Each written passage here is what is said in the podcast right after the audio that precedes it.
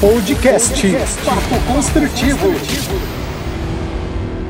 Olá, você escuta agora o Drops do Papo Construtivo. O nosso tema da vez foi Pandemia, um novo olhar sobre as nossas vidas. E aqui nós trazemos uma discussão, um recorte das nossas convidadas. Pedimos para que Catarine dos Santos, gerente de treinamento e desenvolvimento da Biodivita, e Andréia Monroy, psicoterapeuta e terapeuta integrativa, nos desse algumas dicas de como passar por esse momento de uma forma mais leve. Andréia, Catarine, vamos continuar então esse debate para além desse episódio? Eu gostaria de pedir para cada uma de vocês de propor aqui um desafio para quem nos ouviu.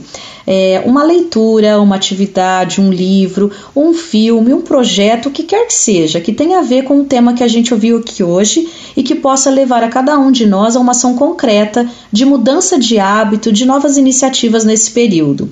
Vamos lá? Posso começar com você, Catarine? Bem, minha sugestão é a gente fazer o que dá prazer agora, fazer coisas que nos tragam alegria, nos tragam paz, seja ficar com a família, seja cozinhar, seja é, fazer alguma coisa relacionada à jardinagem, algum hobby que tenha ficado esquecido e tirar da gaveta algum projeto que faz tempo que você tem vontade de fazer, mas lhe faltava tempo. Eu acho que esse é o momento certo. Eu acho que evitar ficar nas redes sociais o tempo todo, eu acho que já vai ser, é, vai economizar um bom tempo que você pode aplicar para alguma coisa que de fato te deixe feliz. Essa é a minha dica para você. Sim, tem algumas dicas que podem ajudar a gente a passar por esse período com mais qualidade de vida e bem-estar. Primeiro de tudo, não busque culpados e nem se sinta vítima dessa situação.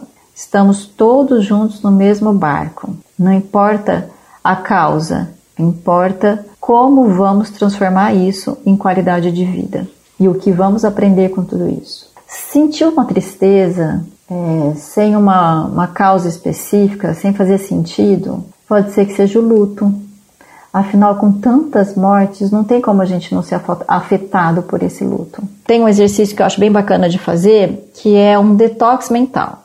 Escolha um dia da semana que você consiga ficar o dia todo sem ver redes sociais, se for possível até sem pegar no celular, no computador e até na televisão. Descubra o que, o que é possível ser feito nesse período. É cuidar do teu jardim, cuidar dos seus animais de estimação, arrumar um guarda-roupa, ler um livro, um livro inspirador que alimenta a tua alma, ouvir as músicas antigas que você gosta. Você vai sentir a diferença do teu bem-estar no final do dia.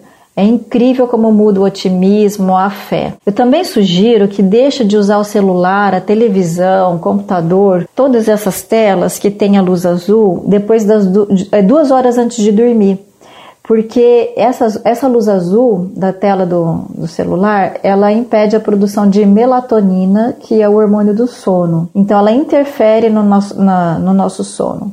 Além disso, as notícias que a gente vê o dia inteiro, elas entram no nosso inconsciente de, um, de uma maneira que a gente nem percebe. É uma coisa que a gente vê, uma coisa que a gente ouve, uma coisa que a gente lê rapidamente e vai minando o nosso otimismo, a nossa fé e afetando cada vez mais o nosso sono. E noites mal dormidas comprometem tanto a saúde física quanto a mental e a emocional. E você? O que fez ou o que tem feito para passar por esse momento de distanciamento e isolamento social de uma forma mais leve? A gente quer saber. Compartilhe sua dica aqui com a gente. Mande seu comentário para o nosso e-mail papoconstrutivo@build.com.br. E se você gostou desse papo, eu te convido a ouvir o episódio completo sobre esse tema no episódio 1. Pandemia, um novo olhar sobre as nossas vidas. Agradeço a sua companhia e te espero aqui para os nossos próximos episódios. Obrigada, tchau, tchau.